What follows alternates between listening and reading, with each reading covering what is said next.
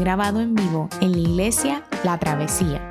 Nos alegra que puedas utilizar este recurso y esperamos que sea de bendición. Queremos que sepas que nuestra más profunda convicción que no importando cuán útil sea esta grabación, nunca podrá sustituir la experiencia de pertenecer a una iglesia local. Sería un placer tenerte junto a nosotros en la travesía, pero de no poder ser así, nos gustaría ayudarte a encontrar una congregación donde puedas pertenecer y servir. Una vez más, nos alegra que puedas utilizar este recurso.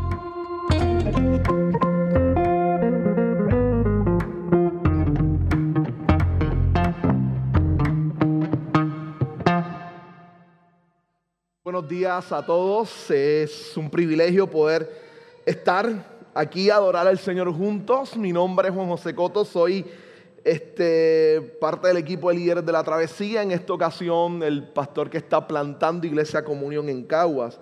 Así que siempre es extraño, tengo que estar recordando qué es lo que estoy haciendo en el momento, ¿no? Recuerdo cuando llegué a la travesía, para como que interno, no interno. Después me dejaron de llamar interno, era parte del equipo pastoral y de repente pues no soy parte del equipo pastoral, ahora estoy plantando una iglesia y ha sido años en medio entonces de huracanes, en medio de pandemias, en medio de yo creo que fue una mala elección traerme a la travesía. Fue en el 2017, en verano, y en septiembre ocurrió María. Y ahí en adelante la cosa estaba malísima. Nada, ha sido una bendición gigantesca. Hoy tenemos por delante una nueva serie. Así que hoy comenzaremos una nueva serie de sermones titulada El Evangelio según el Rey David. Y vamos a estar explorando durante los próximos domingos algunos de los momentos más decisivos y trascendentes en la vida de este gran monarca. Pero sobre todo vamos a estar mirando estas grandes historias de la vida del rey David. Y vamos a darnos cuenta que muchas de ellas nos sirven no solo como lecciones a nosotros, los creyentes, sino que en muchos casos presentan inclusive patrones que apuntan directamente a Jesús. Vamos a ver instancias donde parece sumamente obvio que la referencia del Nuevo Testamento está imaginando ese momento particular de la vida de David. El pasaje de hoy tiene mucho de eso. Mucho de ver patrones que representan y apuntan directamente a Jesús nuestro Salvador. Así que quiero que con esa mentalidad simplemente demos lectura a uno de los pasajes bíblicos más famosos de la vida de David. Primera de Samuel capítulo 16 versos 1 y 3. ¿Qué tal si se pone en pie? en estos momentos respeto a la palabra del Señor. Yo voy a pedirle a Antonio que entonces me haga el favor de leer la lectura bíblica. Hoy leeremos Primera de Samuel capítulo 16 versículos 1 al 13. El Señor le dijo a Samuel, ¿cuánto tiempo vas a quedarte llorando por Saúl si ya lo he rechazado como rey de Israel? Mejor llena de aceite tu cuerno y ponte en camino. Voy a enviarte a Belén, a la casa de Isaí pues he escogido como rey a uno de sus hijos. ¿Y cómo voy a ir? respondió Samuel. Si Saúl llega a enterarse, me matará. Lleva una ternera, dijo el Señor, y diles que vas a ofrecerle al Señor un sacrificio. Invita a Isaí al sacrificio, y entonces te explicaré lo que debes hacer, pues ungirás para mi servicio a quien yo diga. Samuel hizo lo que le mandó el Señor. Pero cuando llegó a Belén, los ancianos del pueblo lo recibieron con mucho temor. ¿Vienes en son de paz? le preguntaron. Claro que sí. He venido a ofrecerle al Señor un sacrificio. Purifíquense y vengan conmigo para tomar parte en él. Entonces Samuel purificó a Isaí y a sus hijos, y los invitó al sacrificio. Cuando llegaron, Samuel se fijó en Eliab y pensó, sin duda que este es el ungido del Señor. Pero el Señor le dijo a Samuel, no te dejes impresionar por su apariencia ni por su estatura, pues yo lo he rechazado. La gente se fija en las apariencias, pero yo me fijo en el corazón. Entonces Isaí llamó a Abinadab para presentárselo a Samuel, pero Samuel dijo, a este no lo ha escogido el Señor. Luego le presentó a Sama, y Samuel repitió, tampoco a este lo ha escogido. Isaí le presentó a siete de sus hijos, pero Samuel le dijo, el Señor no ha escogido a ninguno de ellos. ¿Son todos estos tus hijos? Queda el más pequeño, respondió Isaí, pero está cuidando el rebaño. Manda a buscarlo, insistió Samuel, que no podemos continuar hasta que él llegue. Isaí mandó a buscarlo, y se lo trajeron. Era buen mozo, trigueño y de buena presencia. El Señor le dijo a Samuel, Este es, levántate y úngelo. Samuel tomó el cuerno de aceite y ungió al joven en presencia de sus hermanos. Entonces el Espíritu del Señor vino con poder sobre David, y desde ese día estuvo con él. Luego Samuel regresó a Ramá. Esta es la palabra del Señor. Amén. Puede tomar asiento. Gracias, Antonio. Simplemente déjeme hacer un anuncio, pagado o no pagado. A las 4 de la tarde hoy, la este, comunión tiene su servicio online, así que puede buscar nuestra promoción, darle share por Facebook y compartirlo. No le voy a pedir que lo escuche porque escucharme a mí dos veces en el día debe ser penoso.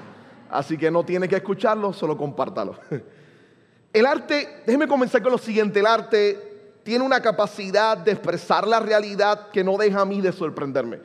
Esa capacidad del arte de representar la vida y, las, y la historia de una manera tan gráfica que cautiva y captura nuestra imaginación y nuestro corazón es increíble.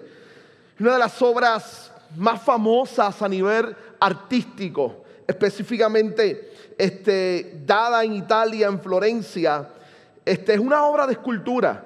Y esta obra tiene algo bien particular, y es que la historia de cómo se desarrolló el David de Miguel Ángel tiene una conexión interesante con el personaje que representa. El David de Miguel Ángel es una de las esculturas de nuevo más, más famosas producidas tal vez, y esto está en debate, tal vez por el artista más famoso y más talentoso que ha tenido la humanidad. Algunos debaten si es Celo da Vinci. Pero Miguel Ángel en toda su capacidad logró hacer esta gran escultura entre 1501 a 1504, cuando se develó públicamente. Y consta de una especie de mármol blanco difícil de tallar. Ahora, el David de Miguel Ángel fue un encargo de la nueva administración de Florencia a este artista. Luego de que la administración de Florencia hubiese el pueblo, y esto es interesante, expulsado a la familia que los había gobernado por años, los terribles Medici. Es una familia sumamente famosa en la ilustración, en la que propicia esencialmente con su capacidad financiera la ilustración. Los Medici se habían convertido en una familia bastante dictatorial, con un control impresionante del poder del siglo XVI, inicios del siglo XVI, desde el siglo XV. Y Florencia había sacado, expulsado a los Medici y había restaurado la república. Y entonces le piden a Miguel Ángel que haga este emblema como representación de la transición de un antiguo reino a una nueva realidad política. Entonces, es definitivamente interesante cómo una obra de arte no se convierte solamente en algo que yo voy a observar para deleitarme en la capacidad artística y en lo que pueda reflejar, sino que al mismo tiempo en la época de David se convierte en un símbolo político de transición nacional.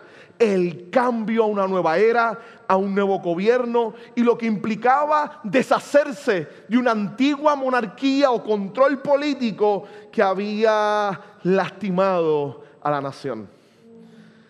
El acto que vemos en este capítulo 16 de lo que Dios le pide a Samuel que haga es exactamente algo similar. Su acto simbólico es exactamente eso.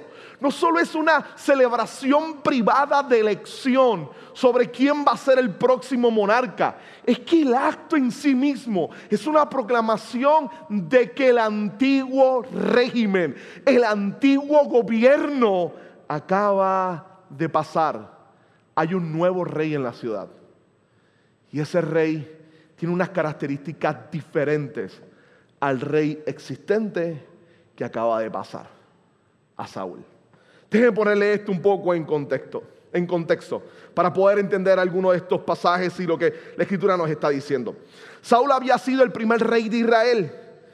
Estos le habían pedido a Samuel, un rey, pero con las intenciones equivocadas. La idea de la monarquía siempre estuvo en el sueño y en el plan de Dios. Era una forma visible de mostrar el ideal del gobierno de Dios, pero era una monarquía diferente a la que Israel vivió, a la que Israel experimentó. Israel decide tener un rey simplemente porque quiere ser similar a las naciones que le rodean, a las naciones paganas. Y con la advertencia de Samuel y con la de Dios, ellos aún se empecinan, desean tomar un rey. Así que Dios les concede un rey y selecciona a Saúl. Saúl entonces tenía la oportunidad de transformar ese escenario y convertirse él en el rey, en el rey que Dios deseaba. Sin embargo, la historia bíblica lo que nos dice es que Saúl decide caminar en la dirección opuesta, se va en otra dirección. Así que rápidamente lo vemos gobernando para sí mismo y sobre todo, y esto es importante, siéndole desobediente a Dios no logra ser el rey que Dios quería que él fuera. Decide entonces reinar en injusticia y reinar para sí mismo. Entonces Dios interviene y anuncia que el reinado de Saúl acaba de terminar y que inicia un reinado diferente.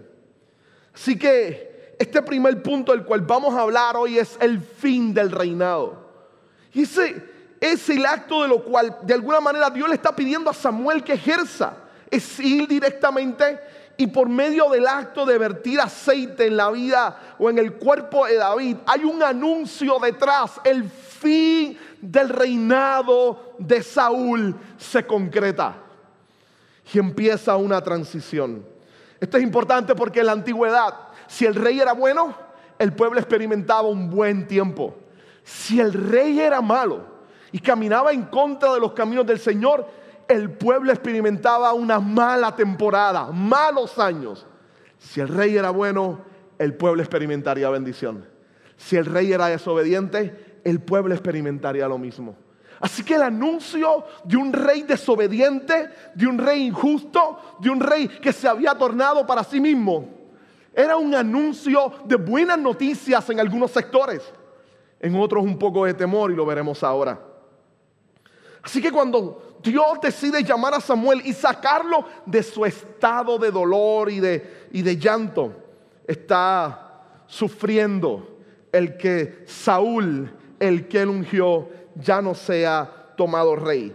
Dios le comunica entonces a Samuel que la vigencia del reino de, de Saúl ha llegado a su fin y que es tiempo de ungir a un nuevo rey. Las actitudes de Saúl habían convertido su mandato en un no reino. Déjenme detenerme aquí un momento y explicarle tanto a los que están en la casa como a los que están aquí a qué me refiero con no reino, porque lo voy a repetir en varias ocasiones ya mismo. Un no reino significa que Dios deseaba que la administración gubernamental de Saúl reflejara el carácter de Dios como rey. Su gobierno es un no reino porque no representaba los valores del reino de Dios. Y ese no reino lo que traía era deshumanización e injusticia. Lo que hacía era que el pueblo sufría la desobediencia de este rey. Se había adjudicado una autoridad que no le correspondía. Los capítulos anteriores decidió ofrecer un sacrificio y a él no le tocaba eso. Eran los sacerdotes los que lo hacían o el profeta que Dios había llamado. Así que hace algo que no le debe, que no le compete en sus oficios y había militarizado a todo Israel e iniciado una serie de conflictos bélicos que le costarían la vida a cientos de israelitas. Había iniciado un conflicto bélico para expandir su influencia y su poderío, para generar mayor adquisición, para gobernar y crearse un nombre sin la dirección de Dios. Entonces, el Señor decide tomar y seleccionar a otro. Ahora, escuchen bien esto.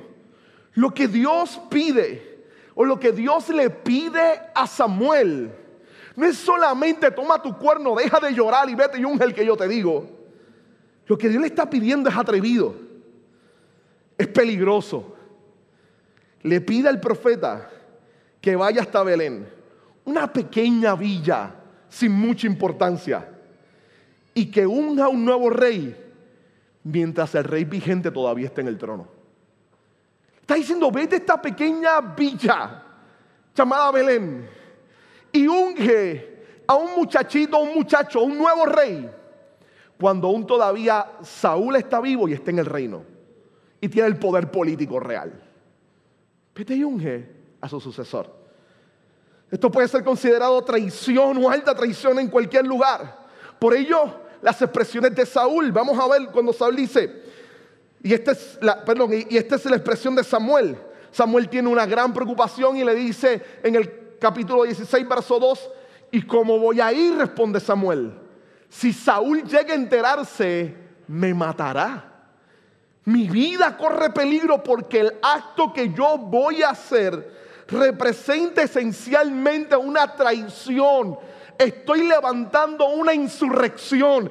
Estoy ungiendo a un nuevo rey cuando el vigente todavía está vivo y sentado en el trono. Pero a Samuel ahora le toca ser fiel al reino de Dios y rechazar la fidelidad del no reino de Saúl. Del no reino de Saúl. Le toca ser fiel a lo que Dios le está pidiendo. Cuando llega inclusive al pueblo con su cuerno de aceite, la gente lo recibe y con miedo le dice, ¿tú vienes en paz? Dice, sí, voy a ofrecer sacrificio. Va donde Isaí le dice, trae a tu familia, vamos a ofrecer sacrificio juntos. Esa idea de ver este pasaje como que el mandato de Dios no solamente es la elección de un nuevo rey, sino el anuncio del fin de un no reino, es sumamente llamativo. Yo creo que tiene mucho que decirnos a ti y a mí en este día, en este momento. Yo creo que esta palabra es sumamente pertinente para nosotros. Piensen, piensen en esto. La historia de un no reino que es injusto, y desobediente. La voluntad de un Dios que vive. La, voluntad o el ser obedientes a la voluntad de un Dios y esos reyes o ese gobierno que debe vivir de acuerdo a los valores de Dios y decide entonces vivir para los valores de sí mismo. Esa idea de ese no reino que deshumaniza y que corrompe todo. Esa historia de un no reino que está deshumanizando y que decide vivir bajo sus propios valores. Y al mismo tiempo, a su vez, el anuncio de que un nuevo rey va a llegar, un nuevo reino va a venir y va a surgir, uno que es diferente, distinto, un reino que proclama la justicia, que humaniza, que reconcilia, que transforma. No es un tema extraño, tampoco novel. Si usted ha estado pendiente a muchas de las maneras en cómo predicamos aquí en la travesía, esta no suena nada extraño un no reino que es injusto, que tiene valores totalmente contrarios al reino de Dios y el anuncio por medio de un hombre llamado profeta de que un reino viene y un nuevo rey se avecina. Y que ese reino y ese rey es diferente, es distinto, es radicalmente opuesto a lo que se vive. Es el tema de prácticamente toda la escritura. Es Babilonia, Siria, Medopersia y Grecia, extensiones de ese no reino, gobiernos que oprimen, gobiernos que se inclinan a la idolatría, gobiernos que no actúan conforme a los valores de amor y misericordia que Dios exige como reflejo de su gracia y de su bondad. Son entonces los profetas de Dios como Samuel, como Isaías, como Jeremías, como Ezequiel, como Daniel, los que anunciaban en medio de esto que nacería un rey y que vendría un nuevo reino. Si le damos para adelante, es lo mismo. Es la Roma imperial del primer siglo como un reino que oprime y que está contraria a los valores de Dios. Y es exactamente el anuncio del nacimiento del Hijo de David nacido en Belén, en el lugar, o proveniente de Belén, del lugar donde van a ungir este muchacho. es su descendiente, siglos después, levantándose y diciendo, yo soy el rey que estaban esperando. Y voy a hablarles del reino que Dios quiere establecer. El reino ideal, aquel reino que vence los no reinos. Es Jesús anunciando y trayendo el verdadero reino de Dios. Es el Señor mostrando su misericordia y su compasión. Ahora, cuando miramos esto, cuando tratamos de pensar en qué tiene que decirnos esto a nosotros, este día, en este exacto momento, en este instante. De la misma forma en que el pueblo tiene que esperar a que unjan a David, pero van a guardar, literalmente no es hasta los primeros capítulos de Segunda de Samuel que David va a tomar el reinado de Israel.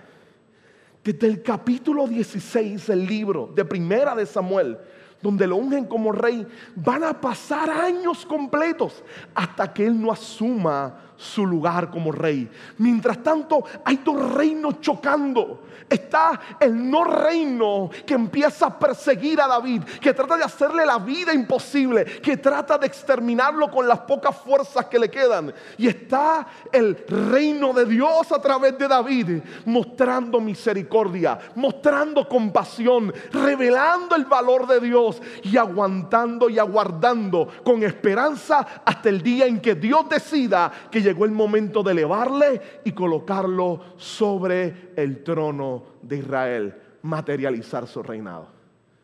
¿Saben? Todos los días, todos los días, todos los días me levanto escuchando, leyendo o tristemente observando noticias de ese no reino de ese no reino. Sí, las mujeres asesinadas son muestras del no reino.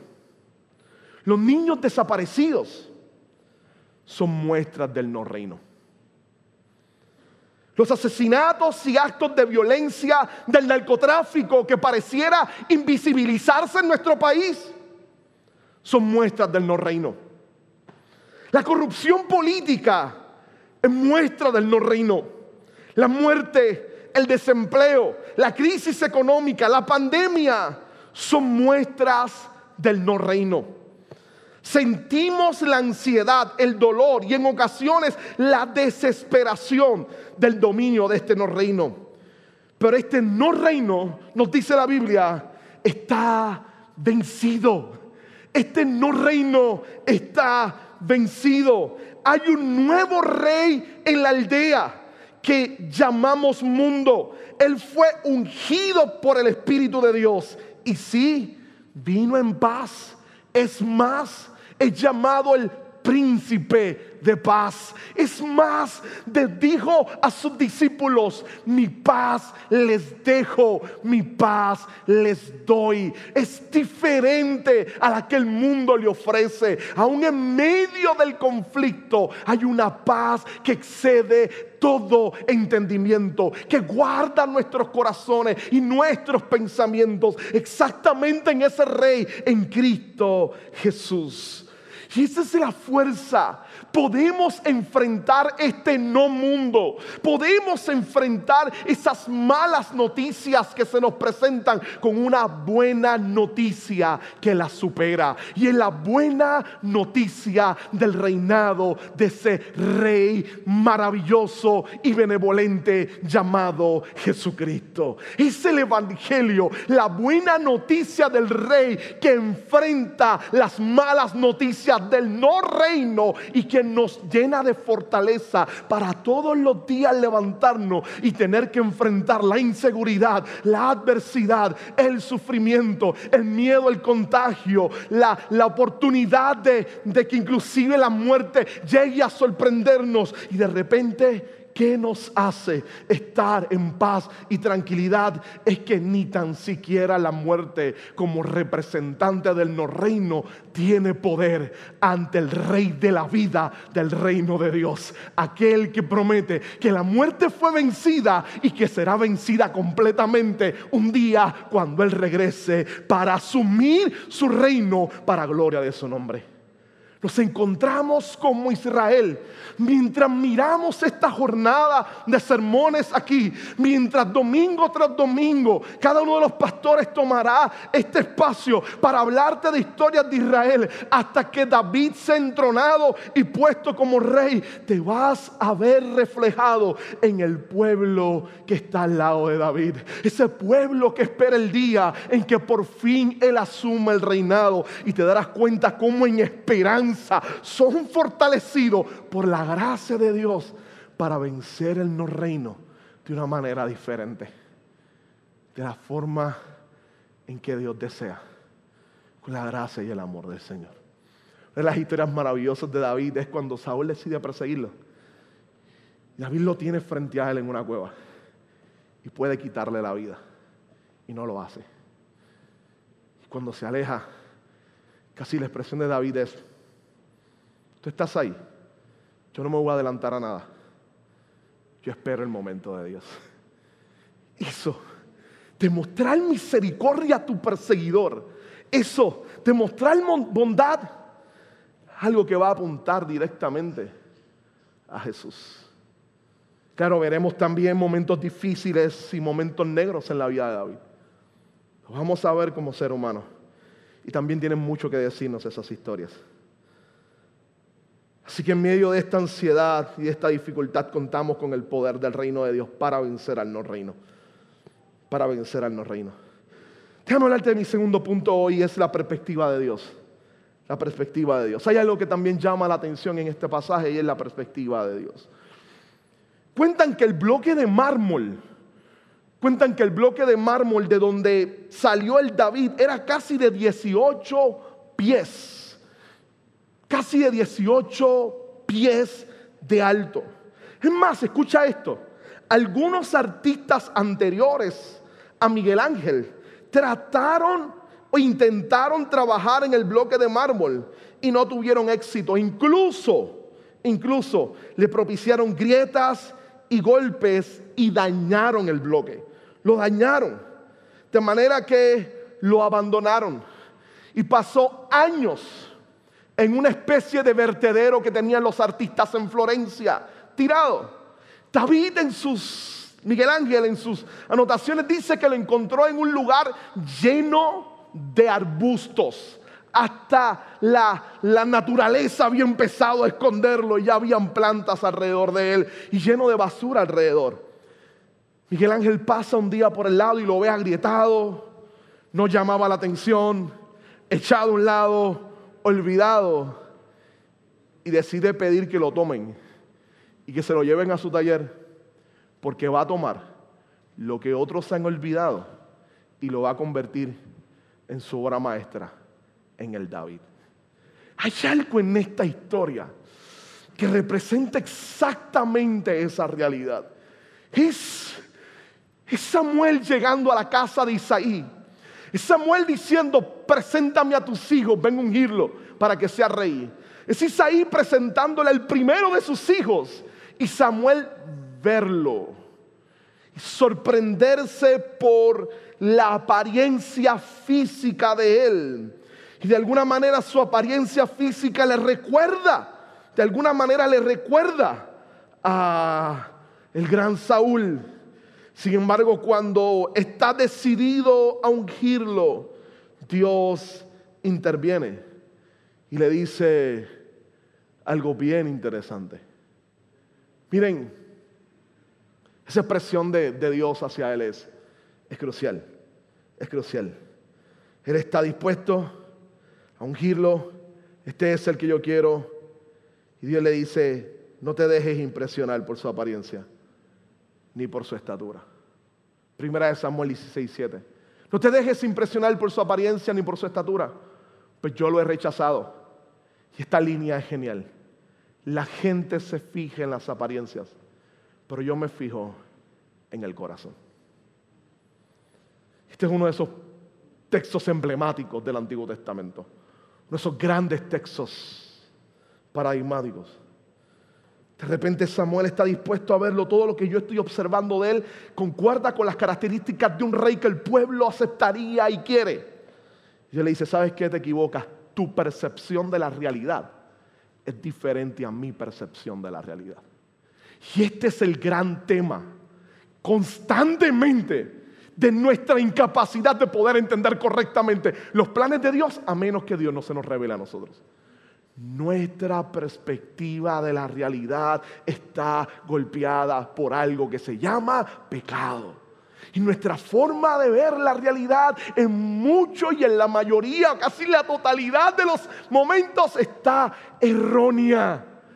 Y nuestra lucha constante es aprender, es entrenar nuestra mente y nuestro corazón a que perciban las cosas desde la perspectiva de Dios. Ese es el objetivo esencial del discipulado. Es entrenar nuestra mente y nuestro corazón a través de la palabra de Dios, de su revelación, para poder mirar las cosas desde la perspectiva, no nuestra, sino de la de Dios. Te adelanto algo en este pasaje. En muchos de los casos, la perspectiva de Dios nos sorprende a tal manera que tiene la capacidad de dejarnos con la boca abierta y de enseñarnos mucho. Llega. Es más, luego que Dios interviene y le dice, Él no es, pasan siete. Pasan todos los mayores, son casi siete y, este número implica perfección, totalidad. Entonces Samuel le pregunta al papá de él, ¿queda algún otro? Ya están todos, Dios no ha querido ninguno. Entonces el papá le dice, mira, me queda el más pequeño. Pero de seguro tú no quieres verlo, él está allá en el campo recogiendo ovejas o cuidando las ovejas. Y Dios le dice a Samuel, mándalo a llamar y tráelo. Es exactamente el ordinario el que yo quiero utilizar. Búscalo. Quiero ungirlo como rey. Lo manda a llamar para que llegue el momento de ungirlo. Esto es interesante. Es el ordinario llamado a cosas extraordinarias por parte de Dios. Esto es interesante. Tampoco es la primera vez que aparece en la escritura. No, escucha, escucha un momento. Este parece un patrón de las escrituras. Son los esclavos saliendo victoriosos ante el imperio de Egipto de la mano de un pastor del desierto. Es la propia historia de Israel. Es la de un pequeño pueblo asentado en la ruta comercial que todos querían, rodeado de amenazas y librándose de cada una de ellas. Pero es la historia del hijo de David, del carpintero de Galilea, tierra de los gentiles para algunos. Es el menospreciado que decide comunicarle su mensaje del reino a menospreciados como él. El que toma a los samaritanos como ejemplo. El que invita a cenar a prostitutas y recolectores de impuestos para hablarles de que Dios los invita a ser parte de su reino. Es el Dios que se presenta constantemente de esa manera. Ahora, hay dos aspectos que llaman mi atención en esta historia. El primero, como te dije, la perspectiva de Dios es diferente a la nuestra. Tenemos unas ideas preconcebidas de cómo Dios tiene que actuar en nuestras crisis y en nuestra vida. Y usualmente queremos que Dios actúe de forma impresionante, avasalladora, que cuando suceda todo el mundo vuelque la cabeza y vea, wow, qué cosa gloriosa lo que Dios hizo con él. O tenemos una idea de cómo Dios tiene que resolver nuestros problemas. Quiero que lo resuelva aquí ahora, rápido casi como si fuera el Aladino, Aladino, ¿no? De la lámpara mágica. Di mi deseo y quiero que suceda. Entonces, a veces nos damos cuenta que la forma de Dios proceder no es exactamente así. Que Dios a veces decide usar cosas ordinarias y en sus manos convertirlas en aspectos extraordinarios. No sé si recuerdan. Una mula regañando a un profeta. Una quijá como arma para detener a todo un ejército. Una piedra del arroyo para terminar con un paladín. O un establo para que nazca el rey. O barro para dar vista. Parece que a Dios le encanta usar cosas ordinarias con efectos extraordinarios. Ahora, ¿cómo esto informa tu vida? En esta temporada que estás atravesando. ¿Cómo internalizas esta verdad? ¿Cómo le pides a Dios que sensibilice nuestras percepciones para ver lo que parece ordinario a nuestros ojos, pero es extraordinario en las manos de Dios? ¿Cómo convertimos en parte de nuestra oración el decirle a Dios, sensibiliza mi corazón para ver aquellas cosas que ante mis ojos son ordinarias, pero que son los medios con los cuales estás bendiciendo mi vida, transformando mi vida y ayudando a superar las crisis y las adversidades que estoy enfrentando exactamente en esta temporada. Tal vez estás esperando ver una gran acción de Dios y te estás perdiendo el sorprenderte en pequeños actos de misericordia que están cambiando y bendiciendo tu corazón. ¿Cómo podemos contemplar el obrar de Dios que a veces parece ordinario, pero que como proviene de Dios, tiene una fuerza extraordinaria para cambiar? y para transformar nuestra vida. Segundo, de la misma manera en que David es visto como el underdog o el menospreciado, Jesús todavía es visto de esta manera. El hijo de David sigue siendo menospreciado en nuestra sociedad. Y si somos honestos, algunos de sus seguidores también, la iglesia. todavía me sorprende que a las personas les sorprenda que a esta altura de la gran historia el no reino se oponga a los que proclaman el reino de Dios. Sí. Va a haber choque. El no reino constantemente va a tratar de imponer sus valores y cómo reaccionamos como reino de Dios es importante. Ahí tenemos la gran historia. Dios no nos está pidiendo que seamos extraordinarios, no, no, no, no. Es que realmente el poder y la gracia provienen de Dios. Él es el dueño de todo y es capaz de usar nuestra poca fuerza siempre y cuando esté dirigida en los valores y propósitos y principios de Dios con efectos extraordinarios para su gloria. El amor sigue siendo la virtud que debe dirigir a los hijos de ese rey que se enfrenta al no reino que se le opone. El amor siempre debe ser nuestra virtud y no podemos renunciar al mismo. No debemos renunciar al mismo.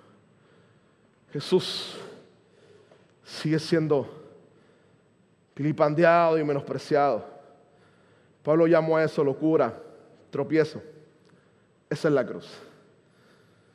Pero hay algo interesante. Y es que hay bendición en esa contradicción de la iglesia a esta sociedad. La bendecimos cuando no caemos en sus juegos y desde el Evangelio con amor le seguimos hablando de Jesús, aunque lo vean menospreciado. Seguimos hablando de su belleza, de su amor, que exactamente por eso, por el menosprecio, muestra un poder extraordinario capaz de cambiar. No renunciamos a compartirlo porque creemos firmemente que ahí hay poder para cambiar a esta sociedad y para cambiar a este mundo para gloria y honra del Señor. Déjenme terminar mi sermón con el último aspecto de este, de este pasaje. Y la llegada de ese nuevo rey a la ciudad. El David de Miguel Ángel fue trabajado prácticamente desde 1501 hasta 1504, cuando se expuso. El trabajo, como te había dicho, fue pedido en una época singular. Los florentinos deseaban que los Medici, una familia de forma autocrática y dictatorial, que había dominado Florencia por mucho tiempo se fuera. Lograron sacarlos. Y con el restablecimiento de la República, logran entonces de alguna manera presentarle a la ciudad una nueva, un nuevo gobierno, una nueva temporada, una nueva época. Entonces decidieron hacer lo siguiente, escuche, decidieron invitar a varios artistas en Florencia para que hicieran dos esculturas de personajes bíblicos. Así que Miguel Ángel ya estaba con la idea de trabajar con el, con el gran bloque de mármol, se puso a hacerlo para el propósito que ellos tenían. Y lo culmina. Cuando lo culmina lo mueven para ponerlo en la iglesia, pero se dan cuenta que hay un problema, es demasiado grande para ponerlo en la iglesia. Literalmente eran casi 15, 5.3 metros de largo, de alto. 5.3 metros de alto. No podían ponerlo frente a la iglesia, estaba diseñado para que estuviera frente a la iglesia. Así que las autoridades de Florencia toman una nueva decisión, tal vez la más oportuna y la mejor. Dicen, esta obra tan gigantesca y extraordinaria no es para la iglesia del frente. Vamos a moverla al ayuntamiento. Vamos a moverla al ayuntamiento. Hay una foto ahí eh, del ayuntamiento, si Mike me la coloca. Vamos a ponerla en el ayuntamiento. Ustedes no lo van a ver desde allá, pero aquí en la puerta está. Vamos a colocarla en el ayuntamiento. ¿Qué es el ayuntamiento? Es la casa de Señor o la casa del Señor. Es el lugar donde se establecen las leyes. Es donde vive el gobernante de Florencia. ¿Y por qué deciden colocar el David exactamente en la puerta del ayuntamiento? Porque era un anuncio para los partidarios de los Medici. Casi convierten el David o lo convierten en símbolo político. Aquí está el nuevo rey de Florencia. Los Medici ya no gobiernan. Tenemos un nuevo gobierno. Y la imagen, aquí está David. Es exactamente eso lo que he tratado de decirte durante todo este sermón. El acto del ungimiento es un acto de decir, tenemos nuestro nuevo rey. Por lo tanto, no tenemos que estar preocupados por, por cómo se conduce nuestra nación ante el mal rey que está sentado en el trono. Aquí hay un rey que Dios ha ungido. En algún momento de la historia las cosas darán un giro de 180 grados y todo será diferente. Porque este rey es conforme al corazón de Dios es conforme al corazón de Dios.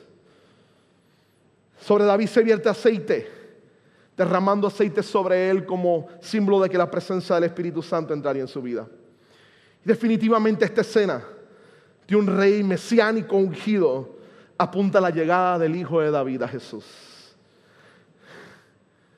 Jesús es el rey, es el nuevo rey del mundo y de la ciudad, es el rey que gobierna y que va a vencer el no reino.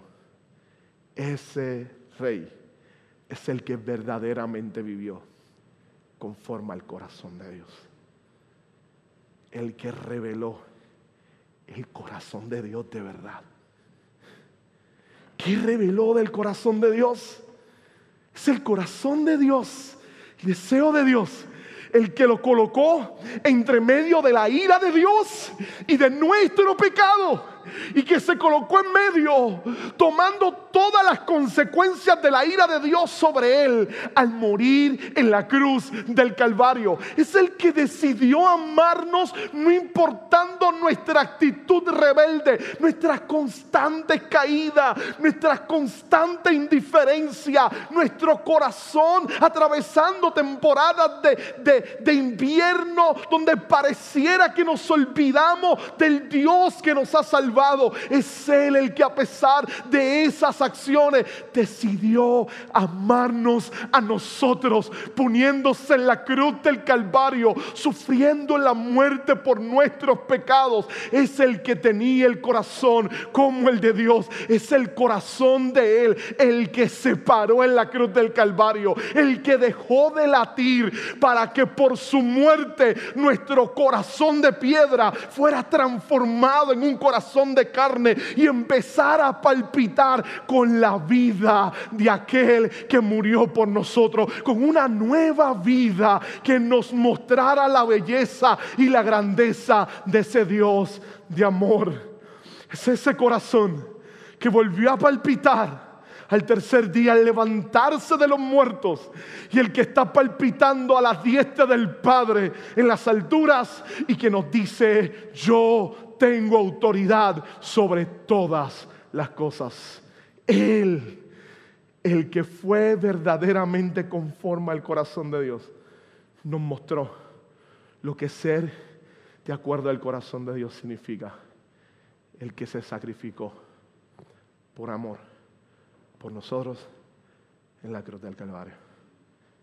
Que esta semana la noticia del nuevo rey ungido, muerto y resucitado por ti en la cruz, te dé fuerza para pedirle a Dios que te permita ver las cosas ordinarias que está haciendo y te sorprenda con su gracia, con su poder y con su amor para enfrentar de cara los ataques del no reino y vencerlos con el poder de aquel que ha prometido un día regresar y establecer su reino para siempre. Acompáñame a orar. Señor, gracias. Gracias por tu misericordia, por tu compasión y por tu amor. Gracias por el privilegio de poder ser llamados hijos de Dios. Somos el pueblo que celebra el ungimiento de su rey, que reconoce que su rey está en el trono y que aguarda el día en que se materialice ese reinado o se consuma ese reinado con su llegada. Mientras tanto, pedimos poder para enfrentar el no reino de la vida, las injusticias, el dolor, la adversidad, la tristeza, la amargura, el desaliento, el desánimo y las aflicciones. Danos fuerzas para poder enfrentarlas. Ayúdanos a poder ir en contra de ellas con tu gracia. Ayúdanos. Danos personas que empiecen a ver la realidad desde tu perspectiva. Sensibilízanos para ver tus actos sencillos y aparentemente ordinarios, pero poderosos, que cambian y que transforman nuestro ser. Pero sobre todo, coloca en nosotros, en los que están en sus casas y los que estamos aquí, una nueva pasión, un nuevo deseo, un nuevo anhelo por vivir de acuerdo al Rey y a su reino, a Jesús y su verdad. A poder responder en amor para tu gloria a Dios. Nos entregamos a ti. En el nombre de Jesús. Amén. Toma este tiempo para pensar en el sermón. Si alguien nos está viendo por medio de las redes y, y no tienes una relación con el Señor Jesús, si el Espíritu Santo está, está de alguna manera llamando tu vida en esta hora, te invito a que ahí mismo le pidas al Señor que te salve, que transforme tu vida, que te cambie, que te haga una nueva persona en Cristo Jesús. Mientras nosotros le podemos tomar este tiempo para pedirle a Dios que concretamente nos ayude a enfrentar todas las adversidades del no reino en esta semana. Mientras tanto adoramos y exaltamos a Dios.